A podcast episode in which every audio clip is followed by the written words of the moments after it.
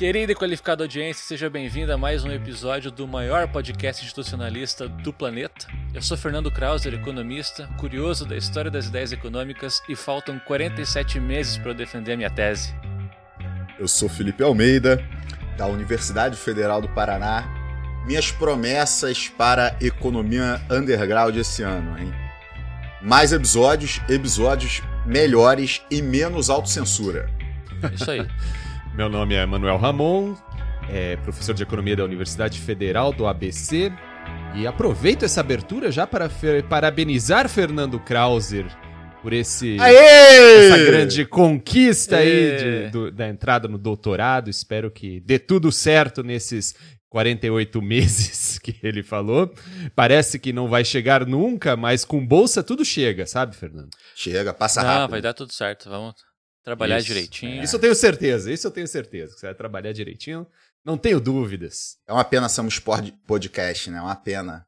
O pessoal não tá vendo o novo penteado do Fernando, né? Não, não está vendo. É, não, mas isso aí mantém o, mantém o mistério. É, tartarugas ninja, tartarugas ninja isso aí. Falando em mistério, falando em produtividade, esse ano a gente conta aí com um quarto membro no nosso podcast, né? O nosso querido Pablo, É Pablo. verdade. que vem para nos auxiliar aí nas redes sociais, na edição dos episódios. Bem-vindo, Pabilito. Ele é tímido demais para vir aqui dar oi para vocês, mas sempre que vocês estiverem em contato com a gente, vai ser ele intermediando aí essa nossa Foi uma imposição, inclusive, né? Ele não queria. Ele falou: Ó, não quero aparecer. Eu vou trabalhar nos bastidores, né?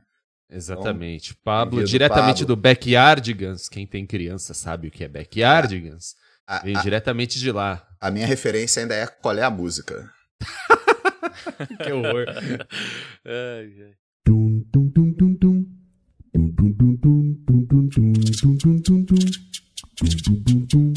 Pessoal, hoje a gente vai fazer uma revisão em relação ao conteúdo do ano passado, né? Eu acho que se faz necessário esse episódio, uma vez que a gente falou pra caramba na- naqueles poucos episódios do ano passado, e em grande medida tudo aquilo vai estar relacionado com aquilo que a gente vai tentar construir ah, a partir de hoje, né? Dando início, então, essa, digamos assim, segunda temporada ah, do Economia Underground.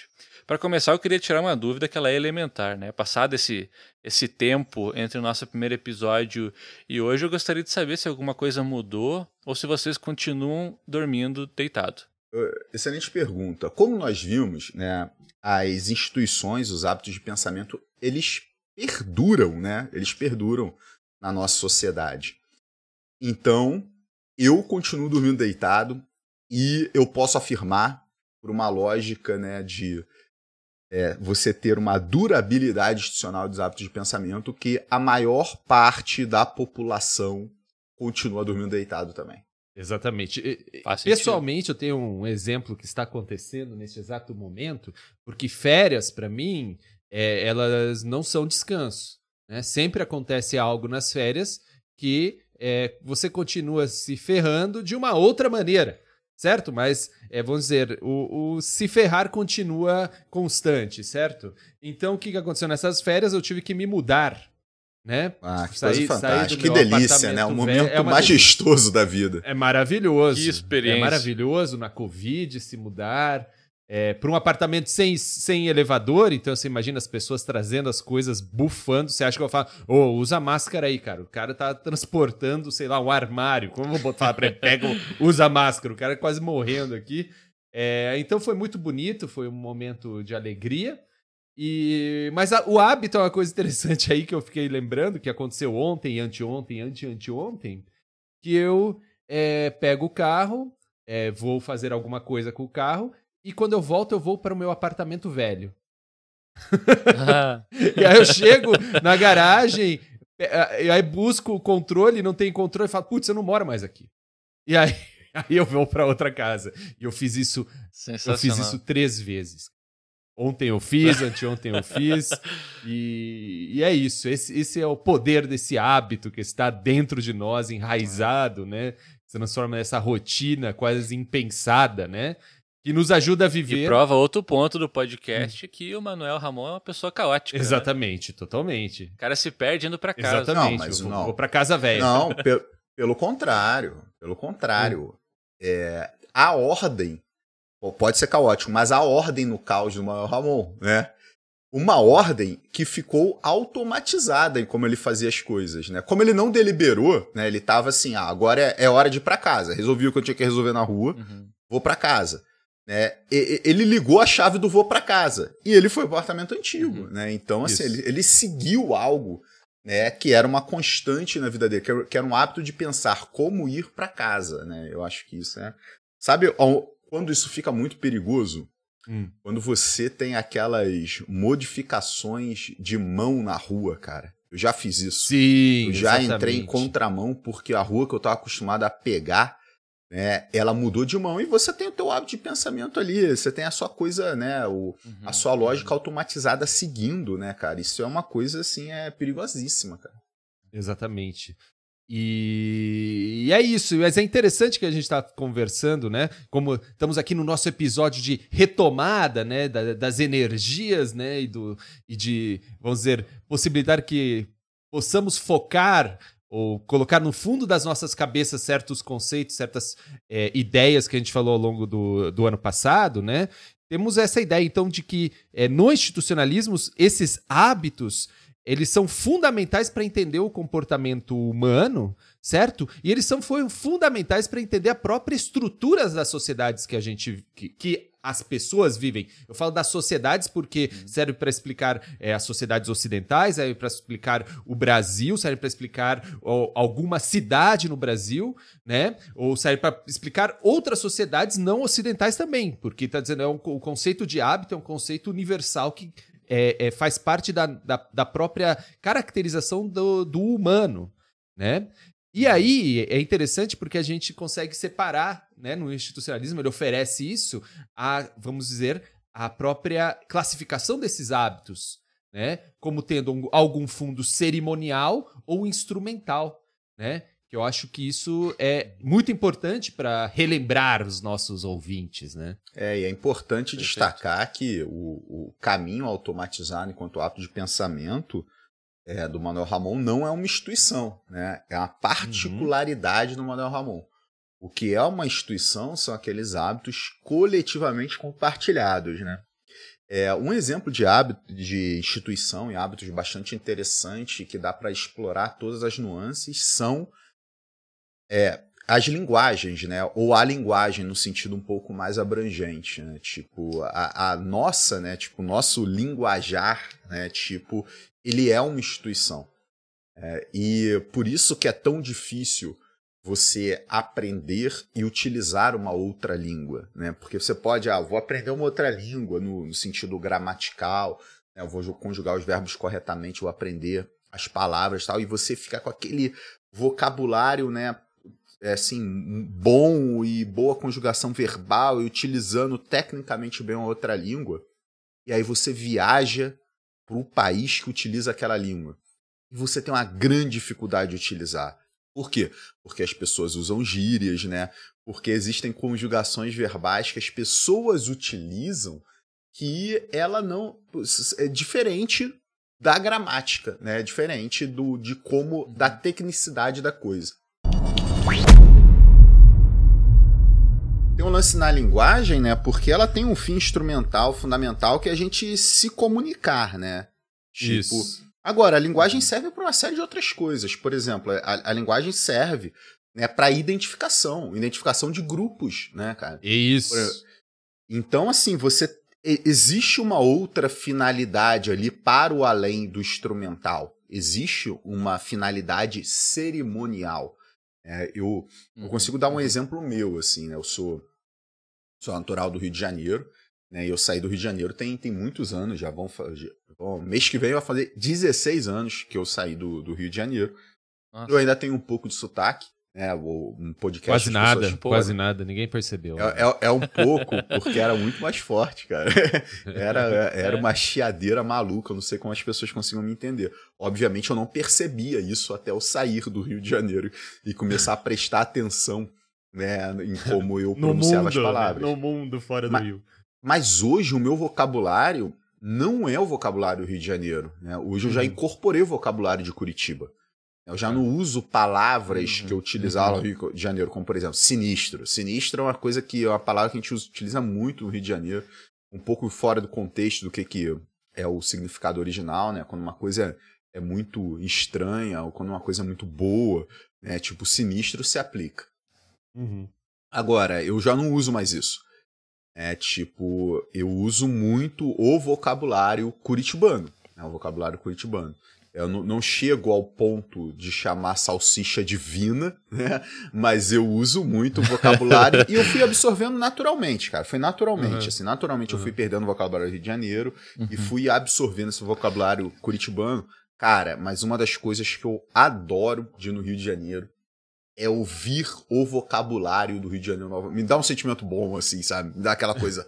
É, Ah, eu- nostalgia. É, um negócio assim, puta, cara, é. Minha galera, minha galera tá aqui, sabe? É, é aquela coisa assim, eu me reconheço naquilo, sabe? Então tem uma questão de, de definição de grupos, assim, sabe? Uhum.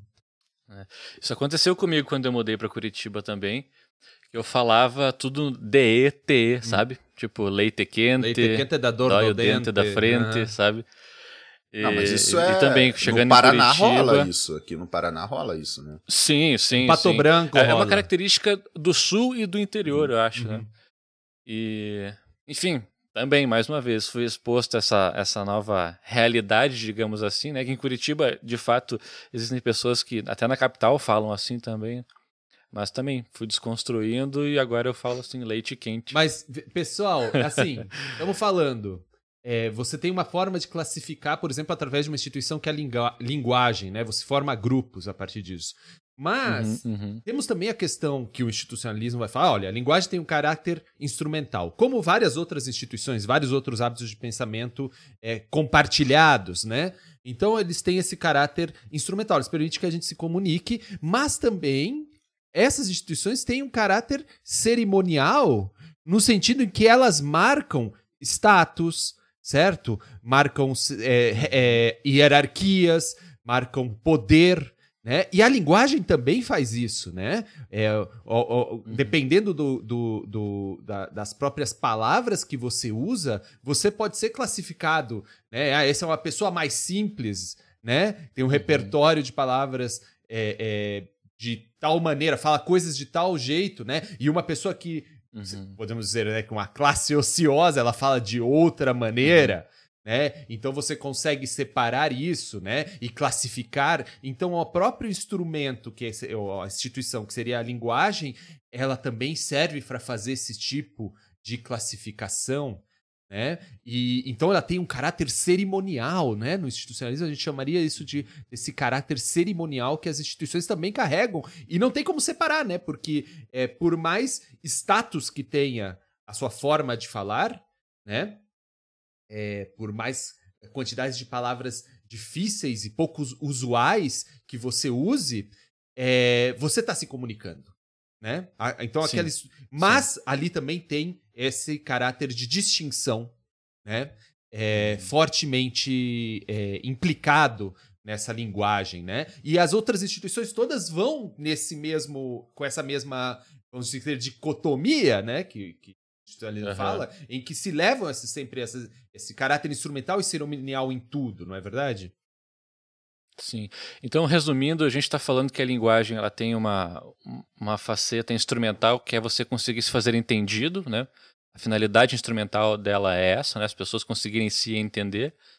E a faceta cerimonial seria aquilo que distingue as diferentes formas de se fazer isso, usando gírias específicas ou algum tipo de sotaque, por exemplo, certo? É, mas e essa distinção também muitas vezes reflete um preconceito, né?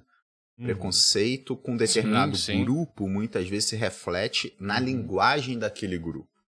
É tipo, então, e nota, ah, não, é muita. é, você po- poderia se argumentar. Ah, muitas vezes esse preconceito está associado a não se empregar a é, língua corretamente. Mas o que, que é se empregar a língua corretamente? Né? Eu acho que isso é um elemento em aberto. E você encontra vários contra-exemplos, né? Por exemplo, é, lá no Rio de Janeiro é muito comum você é, utilizar o R no lugar do S. O que é um, um grande erro gramatical se você olhar somente a tecnicidade das coisas, né? Por exemplo, é muito comum no Rio de Janeiro a pessoa não falar a palavra mesmo, ela fala mesmo, né? Tipo, ou seja, é um R no lugar do S. Hum. Seria um grande erro, né? Mas nota, o carioca não vê isso como um erro, Sim. entendeu? Então, Uhum, assim, uhum. é, você tem erros que são aceitos por determinado grupo, tem erros que não são aceitos, né? E porque normalmente é, esses erros estão associados, né, a determinados grupos que sofrem né, determinados preconceitos, né, que são segregados, né? Perfeito. Nota, a gente, né, no, ao longo do ano passado a gente mencionou isso em relação à vestimenta, né? Tipo, quando a gente viu, é, discutiu lá o é, aeroporto rodoviária, né? Tipo, foi isso, né? A Uhum. gente ver esse preconceito de acordo com uma outra instituição. Agora, o que é muito curioso na linguagem, né? Porque que é, é um bom exemplo de instituição e de, se absorção, de absorção institucional via hábito de pensamento. É muito automatizado. né? a gente não percebe a gente absorvendo um determinado vocabulário. A gente não percebe a gente absorvendo um determinado sotaque. Isso vem Uhum. num processo de aprendizado praticamente inconsciente. Né? E esse eu acho que é um dos É. grandes pontos da economia institucional. Né? A gente aprende, nós somos reconstituídos dentro de um determinado conjunto institucional. né? Eu vou pegar o meu exemplo aqui. Eu fui reconstituído dentro aqui da sociedade curitibana, né? de ser um morador da cidade de Curitiba. Eu não percebi isso. Eu não tive a menor preocupação de absorver o vocabulário. É, tipo, eu simplesmente absorvi porque eu estou nesse meio.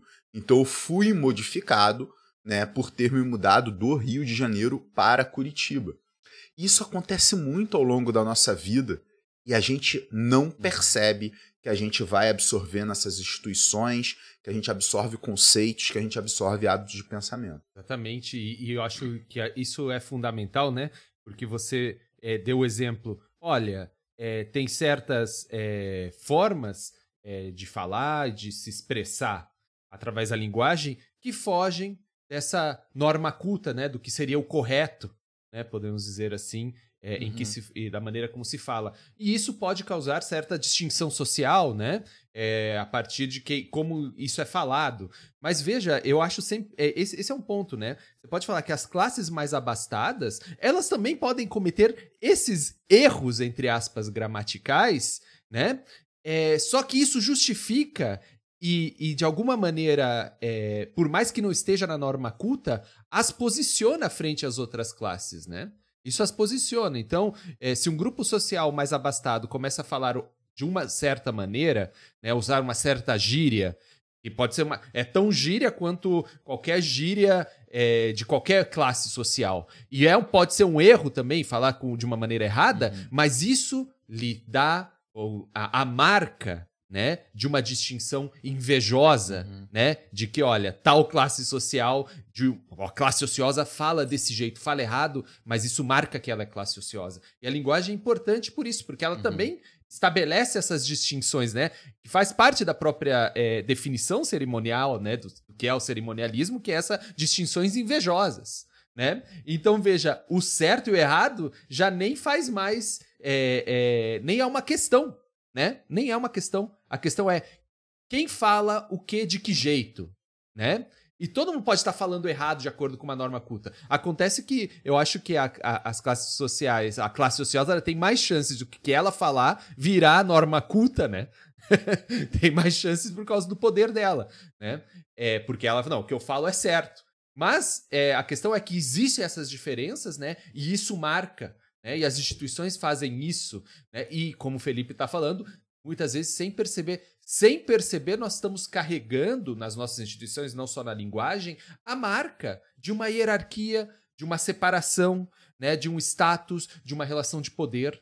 Né? As instituições elas fazem isso, elas levam isso à frente e estruturam as próprias relações sociais da nossa sociedade, né? Elas estruturam através disso, desse não pensar, né?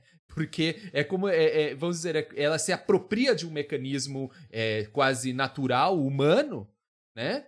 É, para marcar essas questões que são puramente sociais, né? De como a gente se organiza socialmente, como Uhum. estabelece uma ordem social.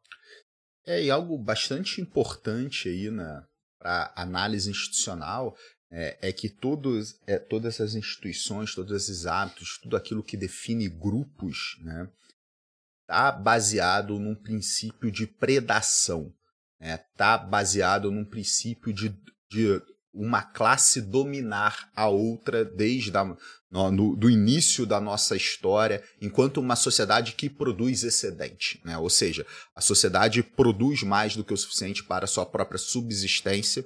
Alguém se apropria desse excedente e aí você tem o nascimento né, dessa classe ociosa. Né? Então, não por acaso a linguagem reflete isso. Ah, essa linguagem é a linguagem de determinado grupo que age de determinada forma, que tem determinado papel no sistema econômico. É Uhum. tipo, e muito claramente você consegue perceber que a linguagem também reflete uma hierarquia social. né? Também reflete uma hierarquia social. Sim.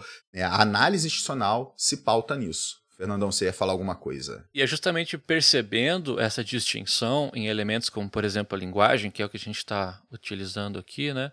eh, Como, como um exemplo, que começa a surgir também o fenômeno da emulação. Né? Você querer ah, se passar como membro de um outro grupo no qual você não pertence. Ou, né? ou- ou gos- e gostaria de pertencer, né? E Gostaria. Gostaria de pertencer. E gostaria de pertencer. E muitas vezes dedica a é. sua vida a tentar pertencer, né? Exatamente, aí isso acaba virando uma missão Uhum. da vida do cara, né? Sabe o que acontece muito hoje em dia, Ramon? Hum. É, os jovens, né? Os jovens, para mostrar que são jovens, que são descoladões, né? Que são subversivos, eles andam, Olha a eles construção. andam pintando o cabelo de cores não naturais. Exatamente. É. Uma coisa muito É. estranha, né? É muito... Isso marca o quê? Marca uma distinção entre velhos e jovens. Mas eu acabei de lembrar que a Ana Maria Braga fez a mesma coisa. Eu não sei se esse meu exemplo vai ser válido. Ma- mas ela quer ser jovem. tem essa Ah, questão. ah, essa emulação essa questão. da, da, da juventude, né? Como um valor. Exatamente. Como um valor. Como valor, né? Como valor. É, Exatamente. A juventude como Puta, valor. mas é, por- é, é um puta trampo envelhecer, né, cara? Pra depois você querer ser jovem, assim, né, cara? É, Pô, É, é difícil Cara, envelhecer, É né? que Você passa por muita coisa É. tal. Pô, tu tem que é, porque aturar. você vive, né? muita Envelhecer gente significa chata, que você né? viveu. E viver é complicado, né? Mas, mas normalmente esse negócio de querer ser novo é, não é, é, em termos de amadurecimento, é em termos estéticos, né? Vocês não acham? Tá bem, tipo, ah, ok, eu queria ser novo de novo, mas eu queria ser novo de novo com o conhecimento que eu já tenho, entendeu? Que eu adquiri ao longo do tempo. Mas é um. Não é esse o É sentimento? o grande paradoxo da vida, né? Você olhar pra trás e falar, porra, se fosse eu hoje, teria feito diferente. Claro, todo mundo exato, consegue exato, pensar exato, é. dessa forma, né?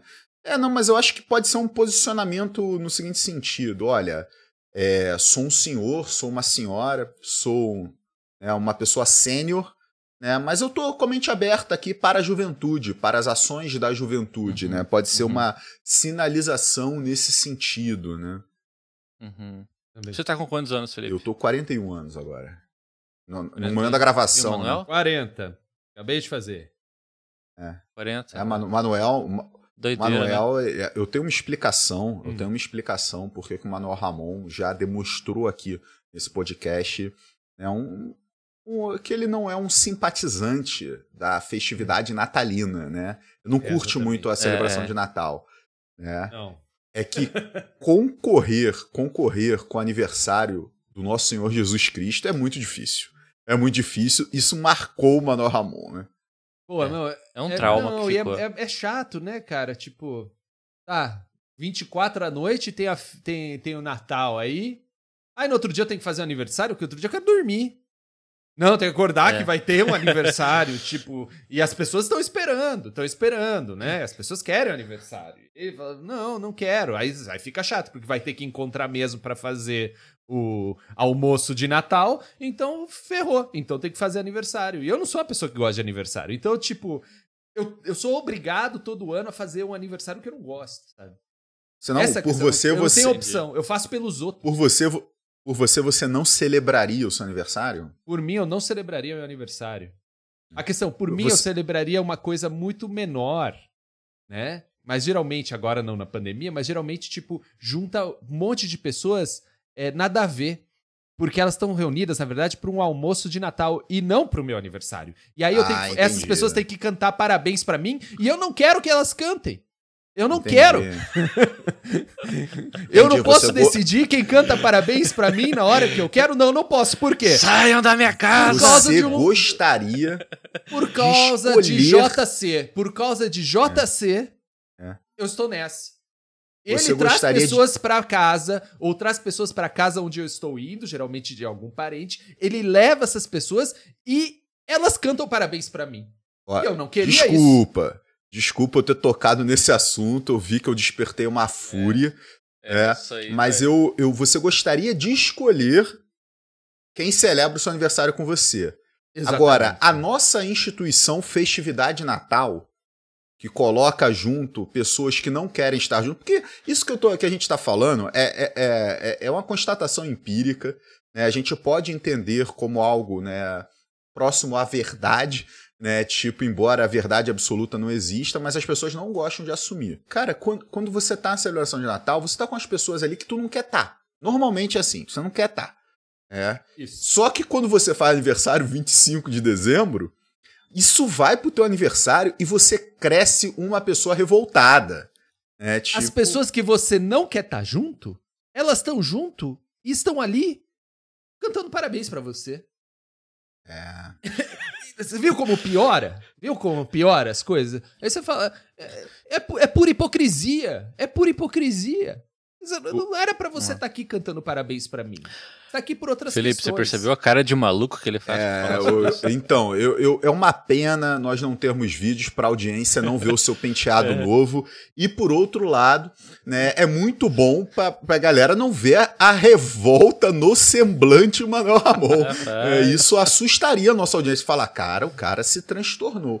É, a gente quer mandar toda a nossa solidariedade aqui para o professor Manuel Ramon e demais aniversariantes aí do dia 25 de dezembro. É, é difícil, é difícil esse transbordamento aí é institucional. Mas como é uma instituição, é inevitável, né? Inevitável né, essa celebração né, de Natal. Mas, Fernandão, você estava emulando alguma coisa quando você né, produziu esse novo penteado aí ou não? Ah, não, pelo menos não conscientemente. Era é só um tédio de quarentena mesmo. Entendi. Mas você entendi. tá melhorando ele, né? Ele tá meio mais brilhante, não tá tão. Antes tava meio papel Não. crepom, agora Na tá. verdade, outra ele tá desbotando. Ah, tá desbotando, E interessante. cada vez que lava, sai um pouco, né? Entendi. Originalmente era azul. Agora tá meio verde. Pra mim sempre foi verde, eu acho que minhas câmeras. Aqui, ó, as fotos chegam tudo errado. aqui. É, Não, e, é, e a gente ser. vê que o Fernando, de fato, ele conseguiu não absorver né, um conteúdo institucional muito forte, né? Por quê? Porque a gente tem padrões, né, tipo estéticos, né? E o Fernando ele tá chegando no ambiente novo. Né? O Fernando né, tá se tornando um doutorando. E ele tá Uhum, chegando, né, ostentando a cabeleira bastante diferente da usual. Não, não, você rompeu, não. Eu não, não É. tô colocando no tom anedótico, eu tô lutando, colocando no tom assim. Uhum. pô, eu, eu sinto muito essa pressão. Né? Assim, eu, eu, eu não quero Uhum. gerar um desconforto. Né? Então, por exemplo, eu, eu Uhum. sou um cara que assim, pô, eu tô indo lá ao casamento, eu odeio usar terno e gravata, mas eu vou de terno e gravata. né? Sabe o que eu odeio mais, cara? Eu Uhum. odeio mais usar a blusa pra, por, por dentro da calça, cara. É muito desconfortável blusa por dentro da calça.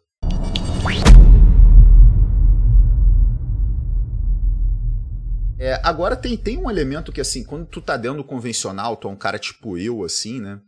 É, às vezes é difícil perceber as instituições, né? Você vai, vai imaginar assim, ah, mundo pós-pandêmico, acabou, todo mundo vacinado, né? Tipo, todo mundo imune, acabou, e as pessoas voltam a frequentar os locais, assim, sabe? Uhum. E aí você, sexta-feira à noite, você fala, porra, vou assistir um cineminha lá, quanto tempo que eu não vou ao cinema?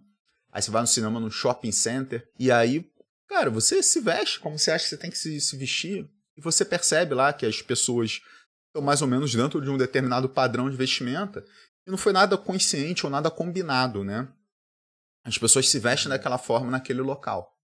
Né? Como as pessoas se vestem né, para ir num boteco de forma diferente, como as pessoas se vestem para trabalhar de forma diferente, né? Existe um padrão muito bem estabelecido que vai estar refletindo algumas coisas, né? E quando você desconhece, você tende a é, pensar naquilo que normalmente é automatizado. Pô, fui convidado para um evento que eu nunca fui antes. E aí você, pô, mas qual será o código de vestimenta? Como será que eu devo me comportar? Né? Tipo, você não quer cometer a gafe, a não ser que você seja um subversivo igual o Fernando. É. Agora, isso reflete uma série de coisas. Eu acho que foi isso que a gente discutiu fortemente né, no ano passado. Isso reflete toda uma estratificação social e esse processo de emulação. Né? Tipo, geralmente quando você olha para a sociedade num tom crítico, né, tipo, você coloca, olha, você vai ter né, uma, um grande conflito entre classes, né? Economia institucional não Uhum. dá esse tom conflituoso, porque fala, não, cara, você tem uma emulação entre as classes. E tomando Fernando Krauser e seu novo cabelo como exemplo, né, que vamos dizer que nossa, nossa conversa está indo em direção às questões capilares, né? É, é, mas pensando nisso, né, que a própria subversão que representa o seu cabelo, ela também é institucionalizada, né? Ela não é qualquer coisa, né? Ou seja, se desenvolvem caminhos institucionais para expressão de uma insatisfação ou de marcar é, es- es- que você não participa das instituições mais correntes da sociedade. Então é isso. Ah, eu tô revoltado. Por que quando a pessoa está revoltada com a vida, os adolescentes, né, que estão é, cansados da, da, da mesmice dos pais, querem outras coisas, tudo, mas o os caminhos para desenvolver isso geralmente são os mesmos, né? Ah, a fazer uma tatuagem, vou botar um piercing, vou pintar o cabelo, né? Ou seja, há uma instituição também em volta nisso, né? É, não, não é qualquer coisa, né? Não é qualquer coisa. É sempre isso está marcado por um hábito de pensamento compartilhado também nesses casos, né? Então é, veja como é difícil fugir desse âmbito é, das instituições, né? Porque por mais quando você pense, não, esse sou eu mesmo, né? Eu tenho que ser, como é que é? Ser eu mesmo, né? Seja você mesmo. É, como uma expressão individual, que sempre esse lema de seja você mesmo tem a ideia de uma expressão individual, é, que é a- o seu eu mais legítimo, né? É, a expressão dele sempre vai ser por algum caminho institucional, né? O cara bota o piercing e fala, eu sou eu mesmo com o piercing. Sim, mas tem tanta gente que é ela mesma com piercing que você tem lojas, todas as esquinas tem loja de piercing, né? Não tem como fugir desse arcabouço institucional. O Por quê? Porque o que está no fundo dele, o que caracteriza eh, as instituições, são os hábitos. Né? Então não tem como sair disso, não. Sair, sair da lógica dos hábitos é você já não ser um ser humano, é ser outra coisa, né? Então você nunca tem como sair disso, né? Você está envolto nessas instituições, querendo ou não querendo, né? Você pode relativizar uma, mas quando está relativizando umas instituições, você também está envolto por outras, né? Então não tem muito como, como fugir. E, a- e aí o que o institucionalismo está falando isso, não tem como fugir, e essas instituições marcam classes, né? Essas instituições, elas marcam certas distinções invejosas, né? Como o institucionalismo coloca, elas marcam status e marcam poder, né? E marcam poder. E eu acho que é- podemos passar para uma segunda parte do que a gente está do nosso do nossa eh, discussão, que é como esse, essa marcação ela tem uma certa dominância, que são as instituições que são pautadas pela classe ociosa, né? E a lógica disso com a grande corporação, né? A associação disso com a grande cor- É, e corporação. nesse caso, a classe ociosa hoje em dia poderia ser entendida tranquilamente como uma elite, né? uma elite socioeconômica. E a emulação principal para a economia institucional é a emulação pecuniária. Né? O indivíduo né, emular uma classe social mais alta do que o indivíduo pertence, a classe social que ele gostaria de pertencer, e pautar as suas ações né, em prol de alcançar isso. Sim, sim, exatamente. Mas é, so- so- sobre, sobre a classe ociosa, eu acho que é importante a gente falar sobre a questão da, da submissão, né? Que é, é a lógica da classe das instituições da classe como Felipe falou, né? Que ela surge a partir da emergência de um excedente, da apropriação desse excedente por vários expedientes, né? Primeiro da violência, né? E depois da fraude, né? Que própria criação da propriedade privada como um valor universal, é, veja, a classe ociosa acaba submetendo o outro, né? Então, veja, as instituições da classe ociosa, elas têm um... A, a, a, o objetivo é submeter quem não faz parte da classe ociosa, né? Que podemos dizer em, em margens maiores, que é o trabalhador em termos objetivos, né? Ela justifica através das instituições o seu poder, o seu poder e justifica a própria exploração que ela faz do trabalhador e a submissão. E eu acho muito interessante isso porque a gente vai ter nosso episódio sobre Covid, porque a gente vai falar sobre isso, que é, é claro, fica claro, né? É que o próprio negacionismo, né? A própria é, ideia disso, né? Que o povo é corajoso, ele não tem medo. Essa ideia de que não tem medo, dessa ideia que eu sou corajoso, essa ideia que eu faço e aconteço, essa ideia que eu submeto, submeto um vírus, né? É, é um hábito de pensamento a ideia de submissão como um valor e daquele que submete como uma pessoa valorosa, que tem status, que começa a se aplicar isso até a ideia de um vírus. Né, que eu posso sair, eu faço, eu aconteço e não me importo com que se eu vou morrer ou não, por quê? Porque eu faço, sou, sou a, pode nem ser membro da classe ossa, mas assumam essas instituições de que são as instituições que submetem o outro, né? E aí eles viram essa instituição de submeter o outro ao vírus. Né? Então você vê essa ideia do, do macho, né? do homem lá submetendo, falando, não, eu não uso máscara, não, eu não quero saber disso. Né? E é, isso é um hábito de pensamento que vem dessa classe ociosa, que vem dessa natureza das instituições da classe ociosa como sendo instituições que visam a submissão. Né? Eu quero te dar parabéns, Emanuel Ramon.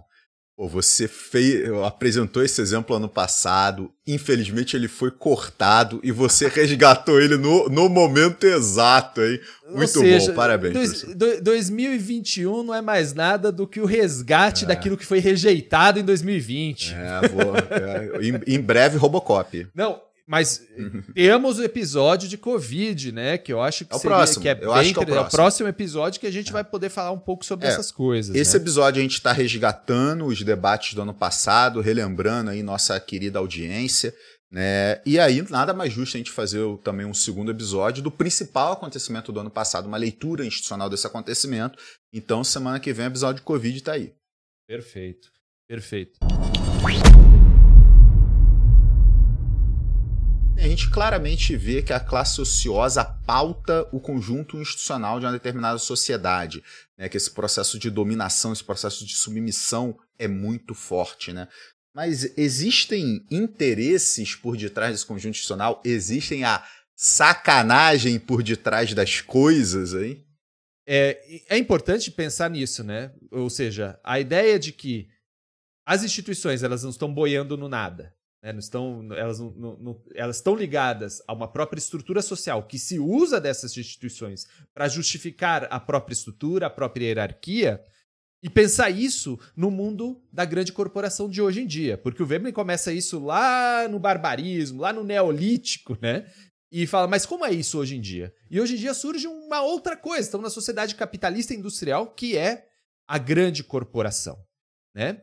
Só que para o Veblen não há muita diferença, porque essa mesma lógica baseada né, na, na, no processo de emulação, de competição, né, em que status e poder são visados é, pelos agentes, né, pelas pessoas, como uma forma de se classificar socialmente e devotam a sua vida a isso, né, a subir numa hierarquia social, é, essa própria lógica é a lógica que é imprimida dentro, vamos dizer, da instituição mais importante do mundo contemporâneo, que é a corporação, a grande corporação. Né? Então, se você pensar a partir dessa lógica, peraí, é, as instituições nós seguimos, não pensamos muito nelas, apenas as seguimos. É... Muito das coisas que nós achamos que é supernatural não é, são instituições que estão guiando nosso comportamento, e existe uma grande corporação né? Existe uma grande corporação em que geralmente nós estudamos, trabalhamos, é, pensamos a nossa vida em torno, ela gira em torno disso.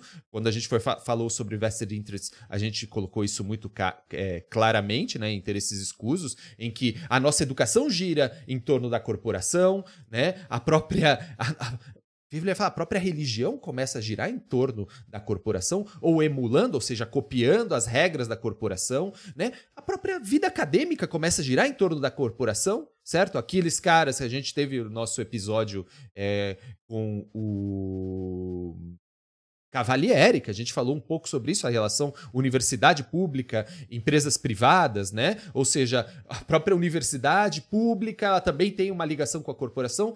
É, os nossos desejos estão ligados a essa corporação e aquilo que a gente consome está ligado a essa corporação. Certo? Então a nossa vida gira em torno dessa corporação, a qual a qual determina determina o que é status, certo? Determina o que é poder, determina que se você consumir aquilo que ela faz, você vai ser classificado socialmente a partir disso.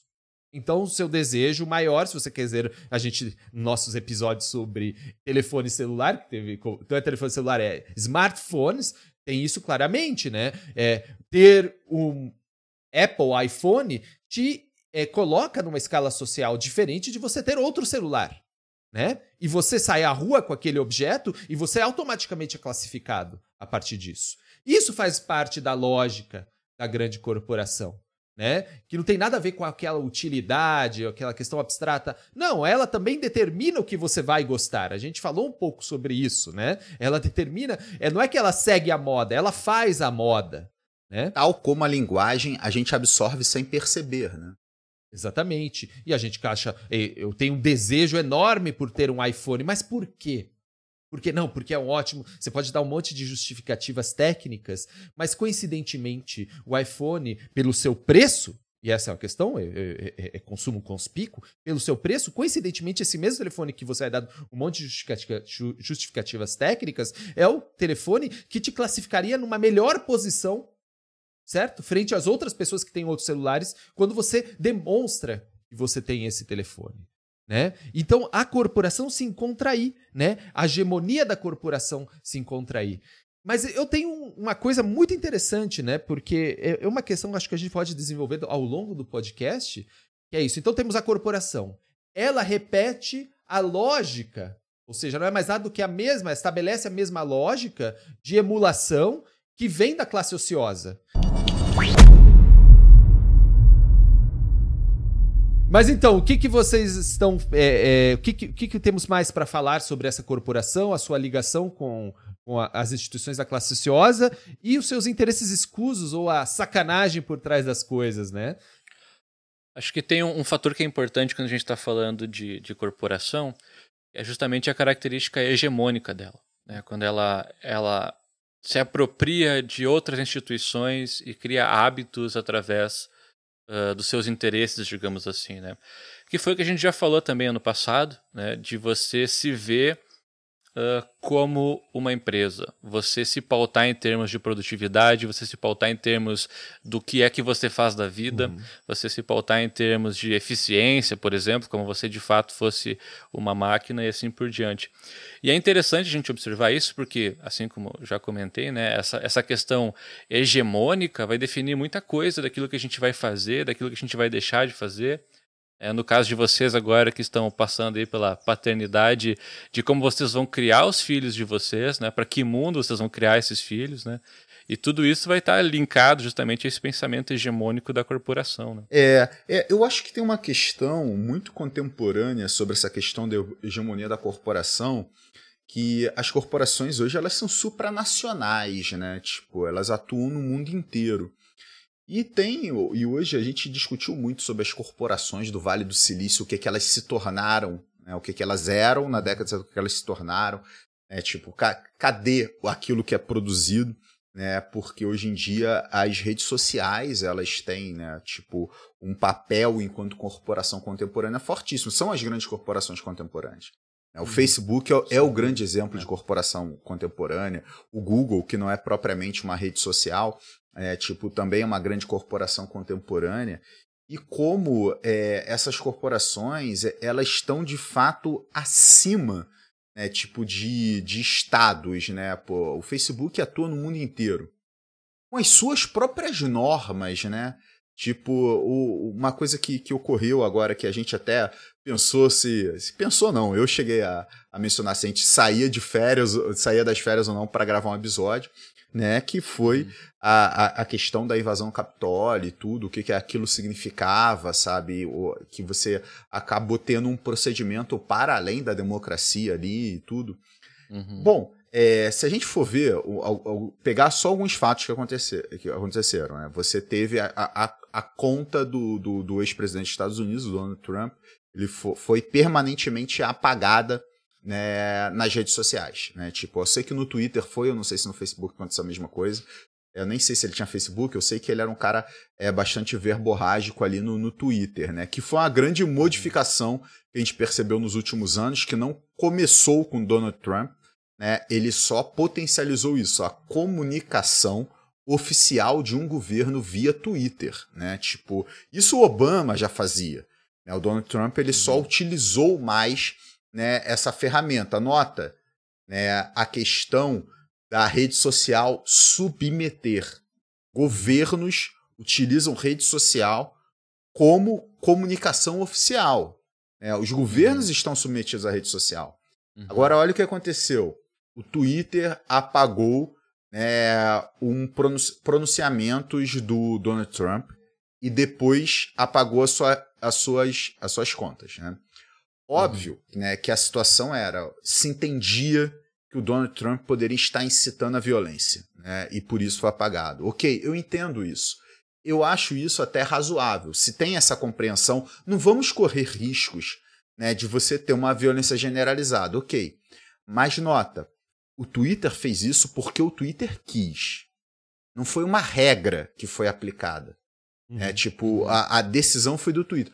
O que que impede do Twitter seguir fazendo isso? Entendeu? E apagando contas, né? E apagando postagens, né? Tipo, sem critério. Baseado naquilo que o Twitter quer fazer. Né? Quais são os elementos? Nota, a gente está muito refém das redes sociais. Né? Quando, quando e essa é a política que nós estamos aceitando, né? Uhum. E, e veja, né, é, o que seria teria que ser um espaço democrático em que deveríamos decidir aquilo co- como comunicar, né, o que pode, o que não pode ser comunicado e que isso deveria ser deci- decidido a partir de uma dis- discussão democrática, passa a ser decisão de uma empresa privada. né? Exato. E essa exato. é a grande questão que eu acho que, que a gente tem que levantar, é que a empresa privada, a lógica é a lógica de você não gostou das minhas regras, vai embora, né? E, Uhum. na verdade, se a gente está pensando nesse espaço de que é a própria comunicação, né, que é isso que o Twitter está tá, fal- tá fazendo, né? Ele é um espaço de comunicação, ele não faz nada, só permite que pessoas se comuniquem, né? É, a Uhum. órbita disso, onde isso deveria ser decidido, seria em esferas democráticas. Né? Seriam, por exemplo, de- dentro de um, da, da própria. Essas regras deveriam ser decididas dentro de um parlamento, né? Deveriam ser dec- decididas por, pelo, pe- por um país, né? E não com um governo eleito democraticamente e não pelo é, direção do vento dentro de uma empresa e o que ela acha que vai ser bom ou ruim para a imagem dela, né? Porque a imagem dela pode ser uma coisa terrível daqui a pouco, né? Então, você fica sempre nessa. Eu fiquei nisso, né? Quando o Twitter fez isso, eu falei, puta, que ótimo, né? Aí depois eu falei, é, mas é por que, que ele tem que decidir sobre isso? E por que, que a gente está Uhum. nessa, né, nessa órbita privada, sendo que é uma ferramenta de comunicação de, de todo mundo, né? Então, ele não deveria ter essa. é, deveria fazer isso, porque é o que o Felipe está falando. Bom, amanhã ele faz com o que ele quiser né? E Uhum. decide o que ele quiser. Como, na verdade, decidiu, né? É, Agora, no finalzinho do Trump, com o cara já eleito, o Biden já eleito, tipo, é, ele vai lá e dá uma dessas, mas o Trump tá falando a banana, ba- é, é, abobrinha e, e incitando ódio no Twitter há muitos e muitos anos, né? Por que naquele momento não, não, ele não fez nada? Né? Agora que no, no- quando as luzes estão apagando, agora o Twitter vai lá e dá uma de nossa, eu sou o protetor da democracia. Pera- Peraí, né? Uhum. Peraí. É porque a, a coisa se concretizou muito né, na invasão do Capitólio. Eu acho que assim, a, o receio né, de você ter uma ação contra o resultado das eleições ou né, sendo mais catastrófico, né, tipo uma guerra civil, é, a- acho que só aí o Twitter chegou e falou: epa, Uhum. eu tô no meio disso, né? Uhum. Eu posso ser responsabilizado por isso. Mas, mas, é, vale lembrar que, né, cara, o, o Trump sempre fez tudo pelo Twitter, como, como vários líderes mundiais. Então o Twitter sempre tá no meio disso, porque o, o Twitter permite tudo, permite que você fale tudo ali. E não tem uma política do que pode ser falado, do que não pode ser falado. Simplesmente você tira transmissões, você tira vídeo, você tira fala, e a política não é apresentada, né? Eu acho que essa é a grande questão, né? Tipo, o porquê que o Twitter deixou chegar nesse ponto, por que que não deixou? Isso. eu acho que essa é a grande questão. Isso não vai- nu- nunca vai ficar claro pra gente, né?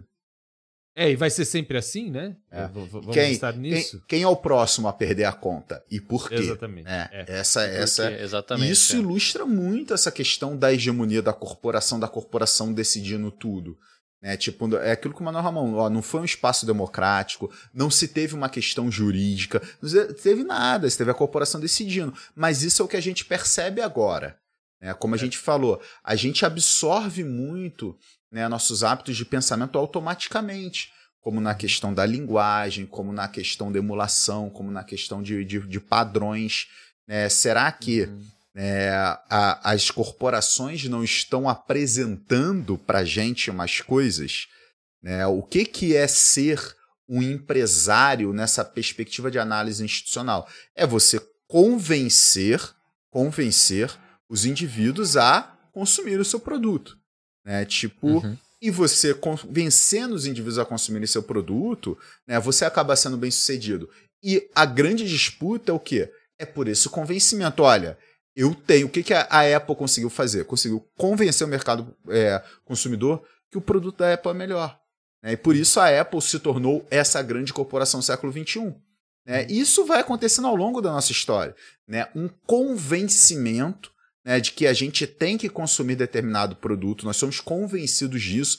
né? Não é uma lógica impositiva, é uma lógica que está que, tá pa- pautada em um processo de aprendizado. Isso. É, e é isso, né? E te convencer a consumir, porque isso te dá uma boa reputação social.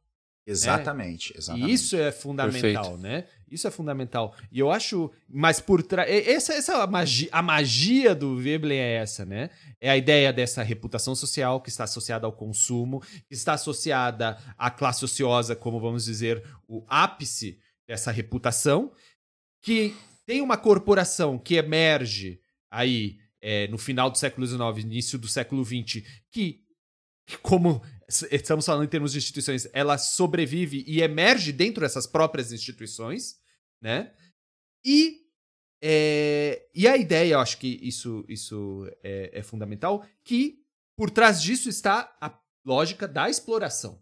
A lógica que tem alguém trabalhando para alguém trabalhando para o outro, né? Que a classe ociosa Uhum. explora, né? Que quando você usa os símbolos dessa classe ociosa, você está falando, eu também compartilho desse status, que status é exploração, status é submissão. É isso que o nosso amigo Veblen está falando. Status é submissão. E aí eu acho que eu dou um grande exemplo, um grande exemplo de duas coisas que aconteceram na, na- na- nessa, nesse período.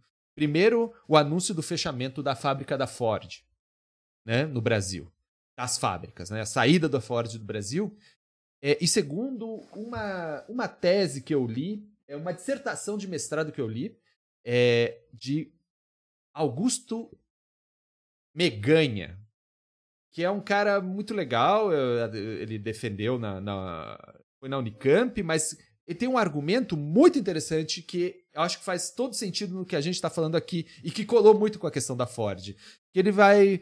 Primeiro, a Ford, né? Ela sai do Brasil. É, é fruto de um processo de desindustrialização generalizado no Brasil, né? Então, é, temos a migração de um trabalho industrial, um trabalho bom, um trabalho sindicalizado, né? Um trabalho que Uhum. você tem ganhos interessantes, né? E tem uma certa estabilidade, você tem é, um conjunto de direitos ligados a esse trabalho. E esse trabalhador da Ford, ou esse trabalhador de todas essas empresas é, grandes, industriais, que faz parte do processo de desindustrialização, estão ficando sem emprego e eles vão rumando para o quê? Né? Para o quê?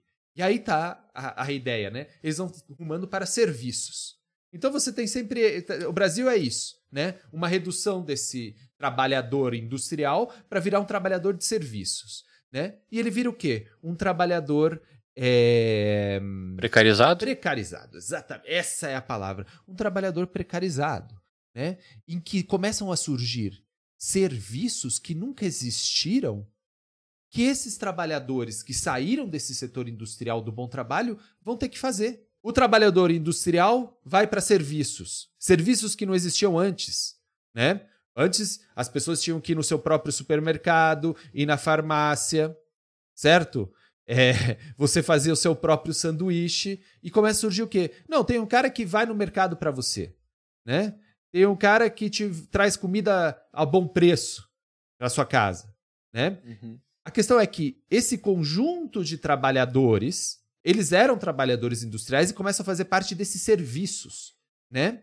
E aí, o nosso amigo é, Augusto, ele fala assim: veja, são é, é profissões que servem, né? Serviços. Ele fala, é quase uma profissões servis, né?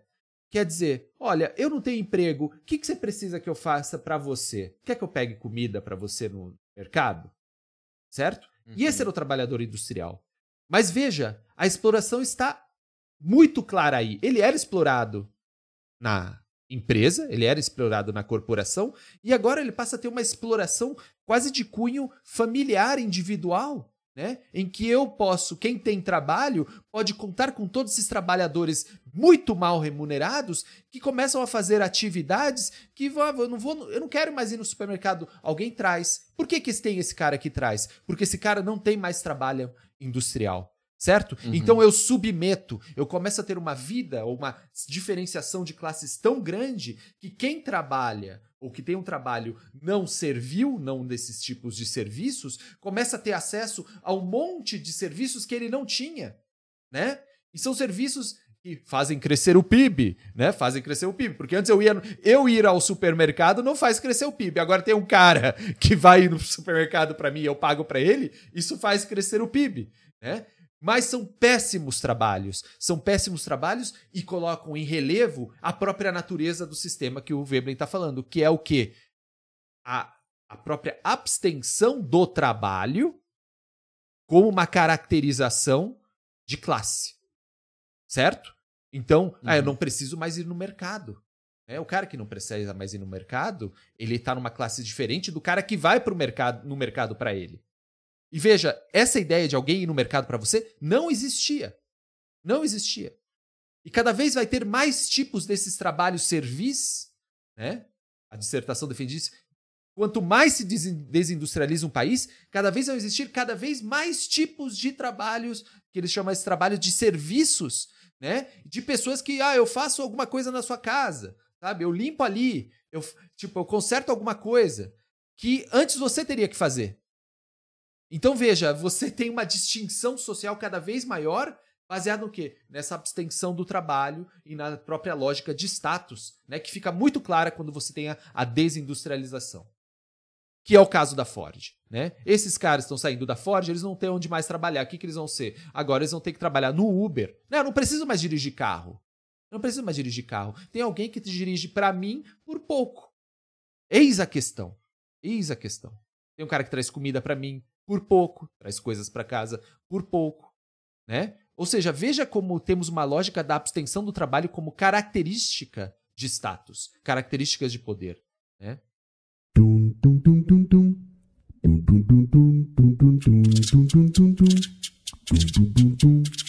Bom, o Pablo tá, tá sinalizando aqui já pra gente, mas o queria assim, né, mencionar que de fato o, o grande ponto de, do episódio hoje foi resgatar algumas ideias né, discutido ao longo de, eu acho que foram 18 episódios né, no ano passado, é, a, a, justamente para que a gente possa se aprofundar em algumas questões e trazer coisas novas. É, e é isso que a gente vai estar tá trazendo antes de caminhar nessa direção É, a gente vai discutir o Covid no episódio que vem. É, depois a gente propositadamente não mencionou commons nesse episódio, porque iremos resgatar mais commons é, durante esse ano. Iremos trazer outros pensadores institucionalistas e teremos novi outras novidades também chegando aqui Olha no só. Economia Underground. Promessas e promessas. Muitas Exato. promessas. Pessoal, não esqueçam de nos seguir nas nossas redes sociais. No Instagram nós somos arroba Economia Underground e no Facebook nós somos Economia Underground Podcast. Temos abraço? É, abraço, abraço tem um abraço. Tem um abraço pra minha sogra que veio, ficou e foi embora. Então, vou ali, são vou ali, abraço pra Voli. ali, vou ali. A Voli, vou ali, grande. Voli. Isso aí. Então são, são um- duas um- felicidades, ela, quando ela vem e quando ela vai embora. Né? Que isso, cara, que isso. Isso vai ficar no ar. Não, corta isso aí, brother, corta isso aí. É, que mais? Vamos lá. E eu quero mandar um abraço para toda a audiência que está retornando junto com a gente para mais esse ano. É muito importante ah, esse feedback de vocês aí sempre. Eu queria inicialmente mandar um abraço para todas as pessoas traumatizadas por fazer aniversário dia 25 de dezembro. Muito obrigado. É, muito obrigado. E eu também queria não, não mandar um abraço, mas é, prestar meu respeito à memória da professora é, Denise, Denise Maria Maia, né, minha colega de departamento. Nós, infelizmente, perdemos a, a Denise para o Covid. Ela era uma pessoa fantástica, muito legal de se trabalhar junto, muito querida no departamento. Nosso departamento ele é confuso, ele é heterogêneo, mas assim a, a Denise era uma unanimidade ali como uma pessoa que agregava. né? Então queria mandar aí né, meus sentimentos para toda a família da professora Denise.